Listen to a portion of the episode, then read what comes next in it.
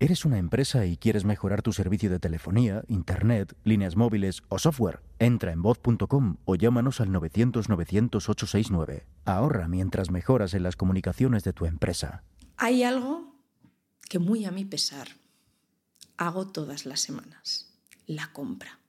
Odio cocinar y adoro comer. Y para comer, pues hay que ir al súper y me estresa. No lo puedo evitar, me da mucho estrés, pero voy y hago como lo de el anuncio aquel. Busco, comparo y me encuentro con un producto que es un básico, el aceite de oliva virgen extra, que vale 10,99 euros el litro. El precio del aceite de oliva lleva 26 meses subiendo a dos dígitos y cuesta un 39% más que hace un año. Claro, me pongo a comparar y veo que en Portugal, en un súper, vale 4 euros el litro. Y Sevilla, que nos pilla un poquito más cerca, vale 7 euros el litro. Pero yo sigo en el súper. A ver, ya he entrado, pues ya no voy a salir.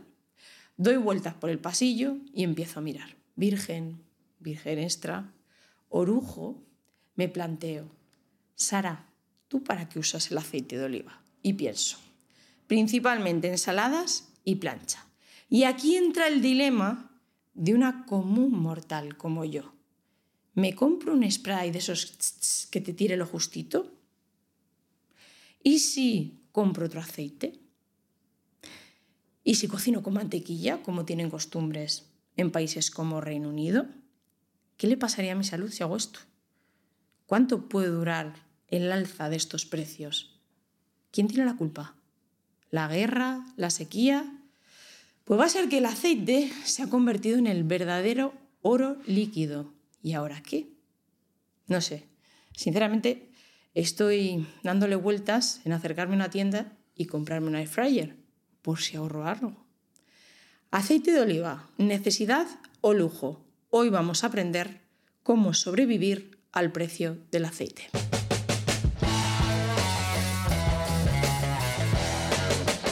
Bienvenidos a Salud Activa, el podcast de los inquietos que quieren cuidarse.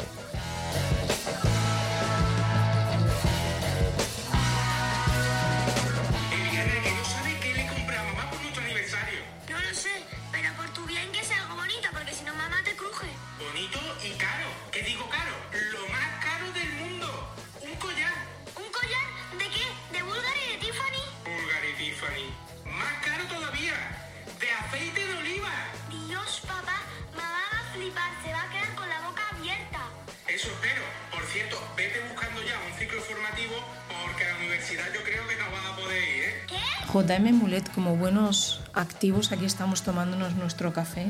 Sí, que es muy sano. Que es muy sano. Muy activo. Muy activo. Eh, ¿Qué follón tengo montado con el aceite de oliva?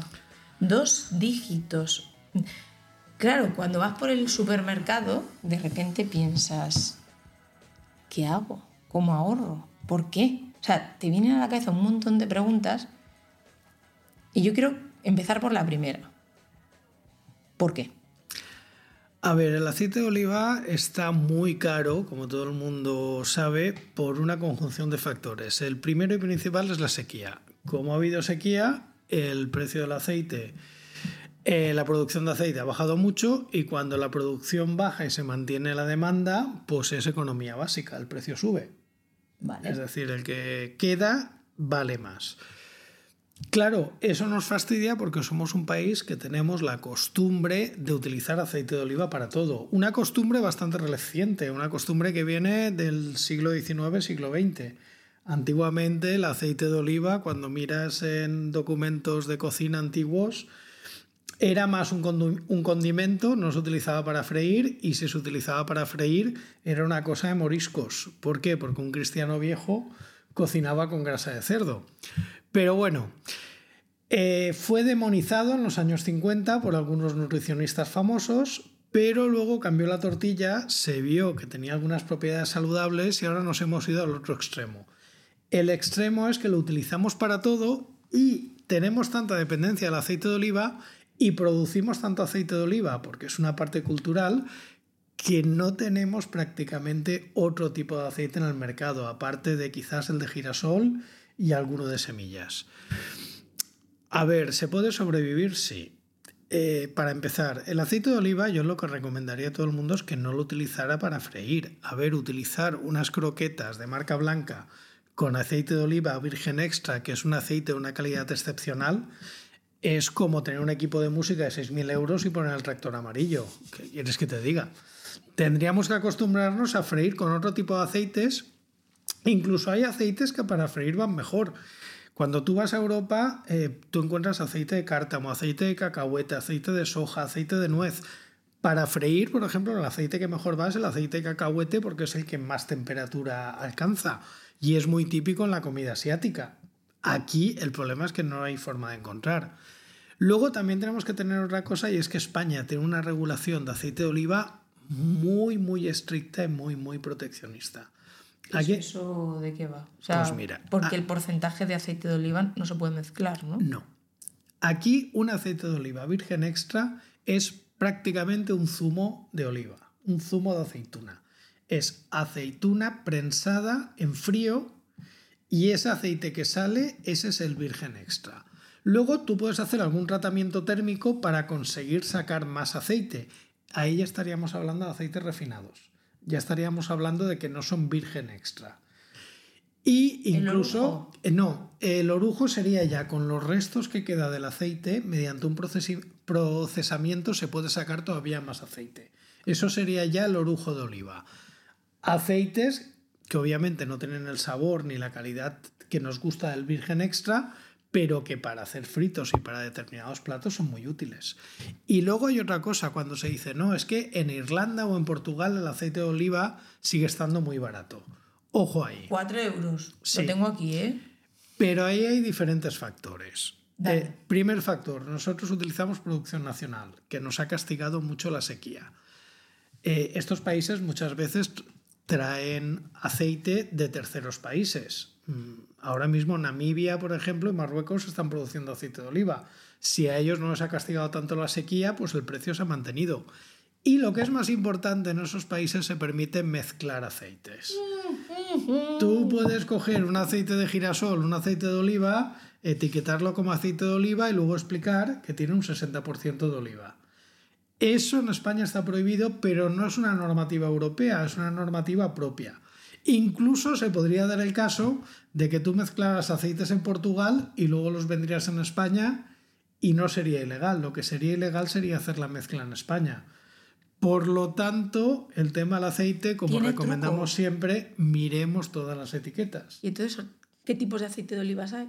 Porque me ha quedado claro el extra. Virgen extra, refinados vale, virgen extra, y de orujo de oliva. Refinados, que son los que están... Con un tratamiento que ya puede incluir en la etiqueta En la etiqueta, cuando pone aceite de oliva refinado. Vale, vale, y el orujo. Y el orujo, que ya es con los restos que se han sacado del aceite, se saca más aceite todavía. Vale, y luego estaría ya el girasol. Girasol, que es un aceite que para friar también viene muy bien. Que si nos acordamos, el de girasol Subió mucho de precio cuando el principio de la guerra de Ucrania, porque Ucrania es una principal productora de girasol, pero ahora ya ha vuelto a llegar a precios normales, o sea, ya ha pasado ese pánico inicial. Vale, y tú has dicho una cosa que, que a mí me ha dado mucho que pensar, y es que esto es culpa, entre comillas, de la sequía. Tú trabajas con plantas. Tolerantes a sequía, sí puede ser. O las intentamos hacer tolerantes a sequía. A ver, yo entiendo que la meteorología es algo que no podemos controlar desde este programa, igual que no podemos controlar otras cosas. Entiendo que depende de la meteorología, pero no hay algo que se pueda hacer para paliar esa sequía y que baje el precio. A ver, para paliar la sequía no puedes hacer nada. Si no llueve, te fastidias. Hombre, puedes sacar a la Virgen en procesión, como hacían antes, pero yo creo que el funcionamiento es bastante limitado. Eh, también hacían rogativas y cosas de estas, pero, vamos. Esas cosas no, JM, por Bueno, se siguen haciendo, por cierto. Eh, contra la sequía, lo único que puedes hacer es eh, tener una buena red de reservas de agua, tener unas buenas canalizaciones, porque la mayoría del agua se pierde por la canalización, tener unos sistemas de riego eficientes y que no desperdicien nada de agua, y también hacer cultivos adaptados a las lluvias de cada zona y hacer los cultivos que mejor funcionen con la cantidad de agua que tienes. Si tú haces cultivos que necesitan más agua de la que tienes, pues al final vas a secar los pozos y al final lo que vas a conseguir es que se salinicen. Vale. Tengo otra duda. Pregunta. ¿Y si me compro un air fry? Pues yo me he hecho, yo me he hecho muy Vamos adicto al air de- fryer. Yo entiendo que la vida te da un giro cuando llega un viernes por la noche y no paras de mirar recetas del air fry. A mí en Instagram lo tengo petado. Todo Yo- lo que hacen es salirme recetas del air fryer. Oye, y algunas están muy Yo bien. también, muy bueno, está buenísimo. Eso puede ser una solución, esa manera de cocinar. Porque claro, hay gente que dice, no, tiene, ¿cómo se llamaba aquello que, que tostaba? ¿Cómo se llamaba un componente que decían que era cancerígeno? Los benzopirenos Eso que es. en el socarrao. Eso es, A ver, socarrao que a mí me gusta mucho. Tengo. Ventajas de la air fryer. Vamos allá, venga. Pues mira, eh, una ventaja es que primero limpias menos la cocina, porque eso se queda ahí en la cajita y no salpica ni nada, y eso viene muy bien. Segunda, se utiliza bastante menos aceite, se utiliza muchísimo menos aceite y sí que se queda con la textura crujiente que nos gusta a todos del frito. Por lo tanto, desde el punto de vista de salud es bueno. Ahorro también hay que tener en cuenta que gasta más energía que una sartén tradicional, pero también es verdad que muchas veces está menos tiempo encendida, porque es una forma de cocinar bastante rápida. 15 Entonces, minutillos, 20, sí, lo que he estado viendo yo en las recetas que a yo he veces hecho. incluso menos. Eh, muchas veces es lo comido por lo servido en el tema de la energía. Yo la air fryer la veo un buen invento. Es cómodo, es práctico y sobre todo se ahorra muchísimo aceite. Se consigue que no haya un desperdicio de aceite. Por lo tanto, yo a la gente que no la ha probado la animaría. Por cierto, si alguna empresa de fryer quiere sponsorizarnos, estamos abiertos. ¿Lo consideras un elemento saludable para la cocina? Lo considero que es una buena, un buen complemento. Hay cosas que se van a quedar mejor a la plancha sin aceite. Si te gusta hacer fritos, yo lo considero mejor que los sistemas tradicionales de freidora de sartenes echando aceite. ¿Por qué? Porque si pones menos aceite, al final es menos aceite que vas a comer, menos calorías y menos mm, exceso de nutrientes que no te interesan vas a tener.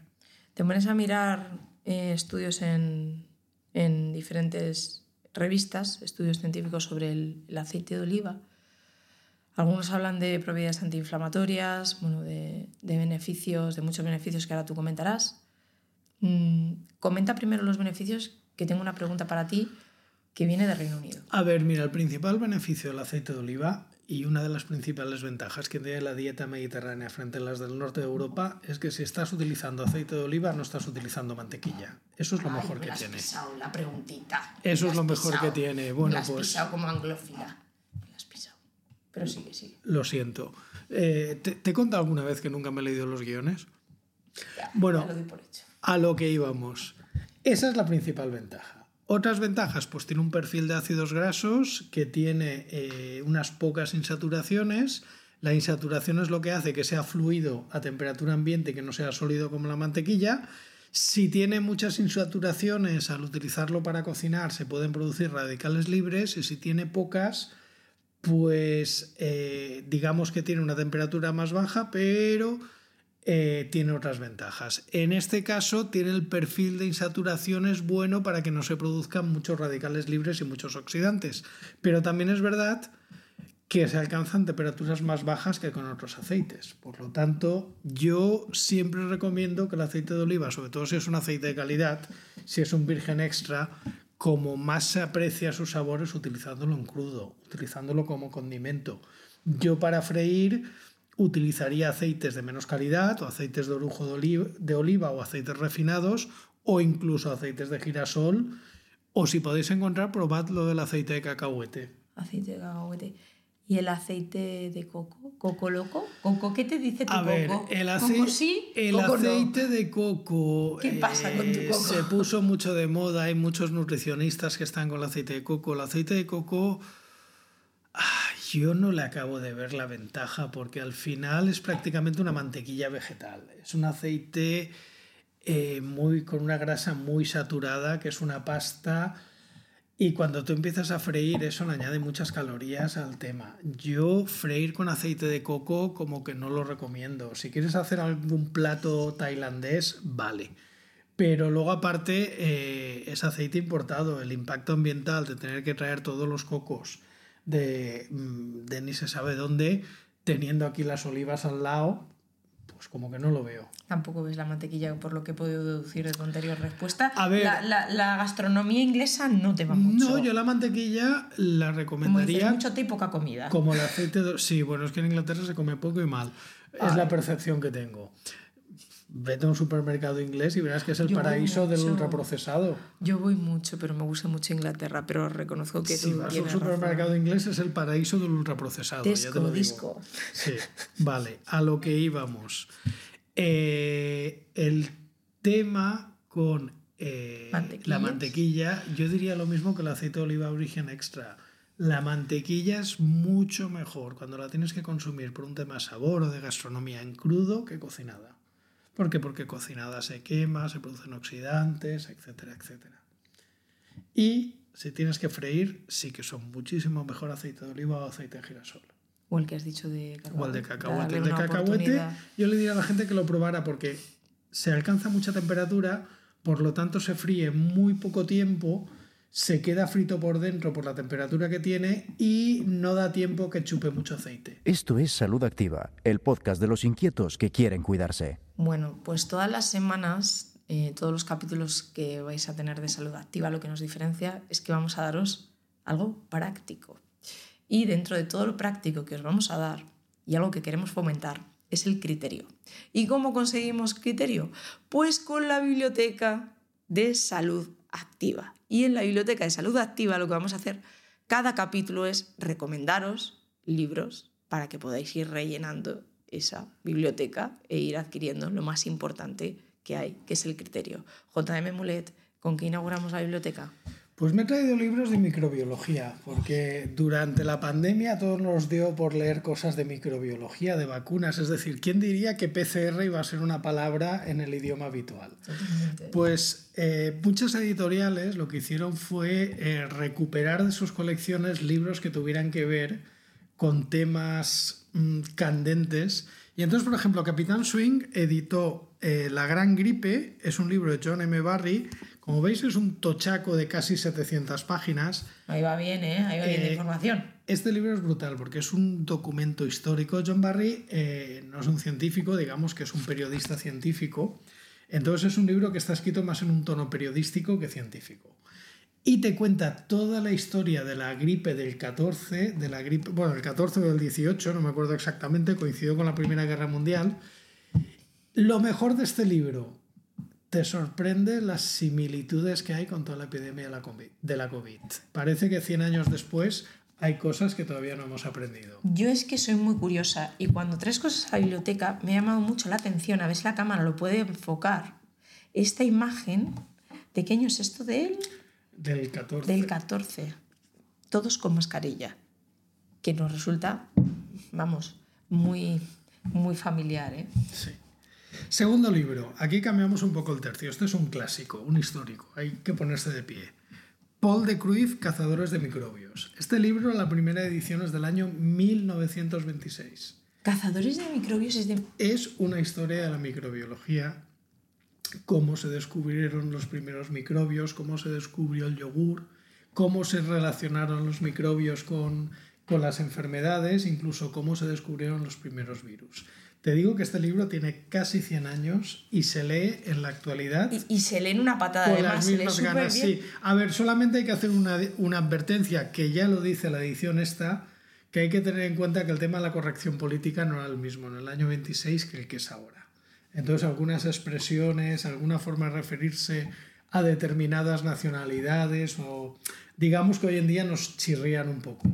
Pero toda la historia, y contando que es una persona que era un microbiólogo muy famoso en su tiempo y que conoció a mucha gente de la que habla, pues desde luego el libro mm, sigue estando muy vigente. Y ya por último, después de dos tochacos, uno más ligerito, Oh. una lectura más ligera, este se escribió durante la pandemia.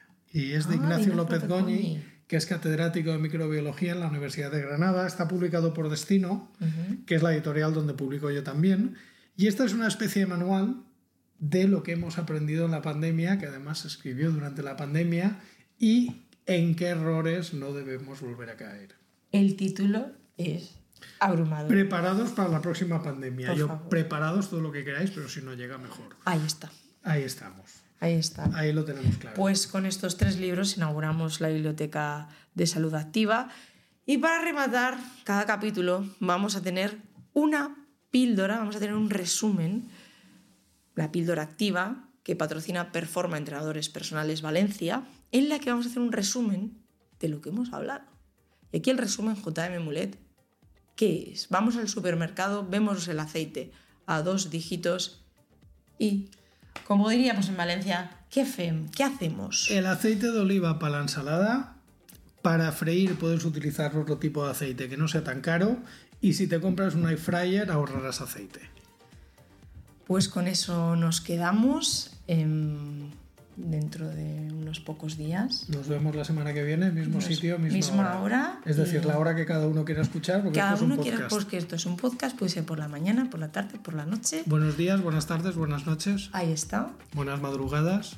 Que Activos. no, que no podéis dormir, aquí estamos. Aquí estamos siempre. Que Activos. Si estáis muy activos, seguimos aquí. estás andando por la calle, estás corriendo. Y antes de nada, em, nombrar al equipo de este programa, a Robert Rodríguez de la producción y a Torbo a los mandos técnicos de estos capítulos. Activos, activas, cuidaros mucho. Nos vemos muy pronto. Has escuchado Salud Activa, el podcast que te cuida producido por voz.com, proveedor global de soluciones tecnológicas para empresas.